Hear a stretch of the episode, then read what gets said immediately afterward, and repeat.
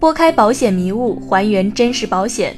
嗨，各位亲爱的听友，欢迎收听香港保险精选。更多保险相关问题可以加我微信交流，我的微信是 luckway，l u c k w i。今天我要讲的主题就是去香港投保需不需要体检呢？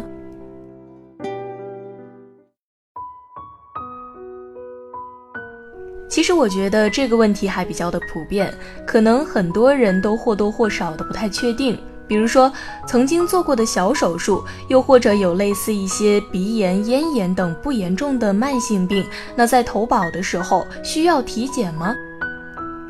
今天呢，我就根据以下的三种方面来为大家分析清楚，深度的讨论一下去香港投保到底需不需要体检。首先，什么样的人群投保是不需要体检的？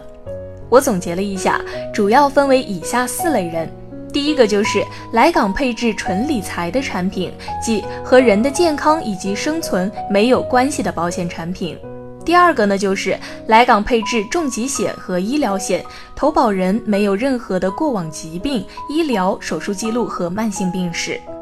第三个就是来港购买意外险，没有受伤和伤残的有关记录。第四个就是投保额度低于免体检额度。例如，投保人在十八至四十五岁之间购买香港友邦重疾险的免体检额度为六十五万美金，但这个并不是固定不变的，各家保险公司可能会在某些年份做适当的调整。在这里特别注意的是，由于医疗险的最容易触发理赔，而且涉及金额较高，所以保险公司的核保会更严格一些。所以，以上四种类型的投保人，虽然保险公司可能会随机抽查体检，但是这是属于小概率的事件，基本无需赴港体检。其次，有哪些人群是可以豁免到香港体检的呢？香港保险核保严格，采用最高诚信的原则，也就是说，如果投保人之前有疾病史或者其他的健康状况，都应该积极的主动申报。那对于已经如实申报自己问题的客户，若有以下的三种情况，也是可以豁免体检的。第一个就是曾有疾病、医疗、手术、慢性病史，但可以提供复诊报告证明已经痊愈的人群。第二个呢，就是曾经因为身体检查而住院，且报告显示所有指标正常的。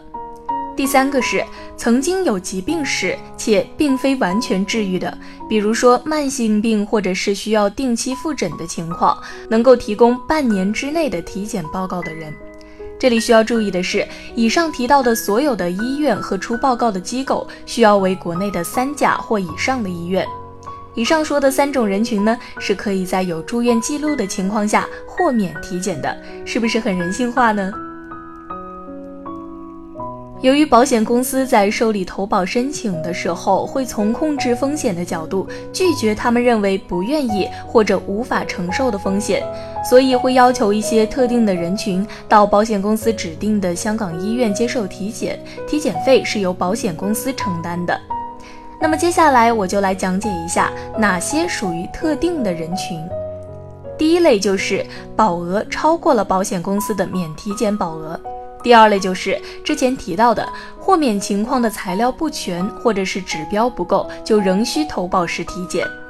第三类就是投保人主动申报了以往的病史，并且此类疾病的风险较高，比如说脂肪肝、高血压、肾结石等，保险公司一般会要求其进行针对特定部位的体检。那么，当体检完之后，就是回家等待体检的结果。针对有问题的体检结果，保险公司又会分为不同的情况，酌情采取以下的三种措施。最好的情况是增加保费，但是保障范围还是不变的。对于这种情况，很多客户其实还是可以接受的，因为虽然多交了钱，不过后半生还是能有很全面的保障。很多时候，我们虽然不能花钱买健康，但是如果能够多花一点钱买一个安心，大多数人还是乐意的。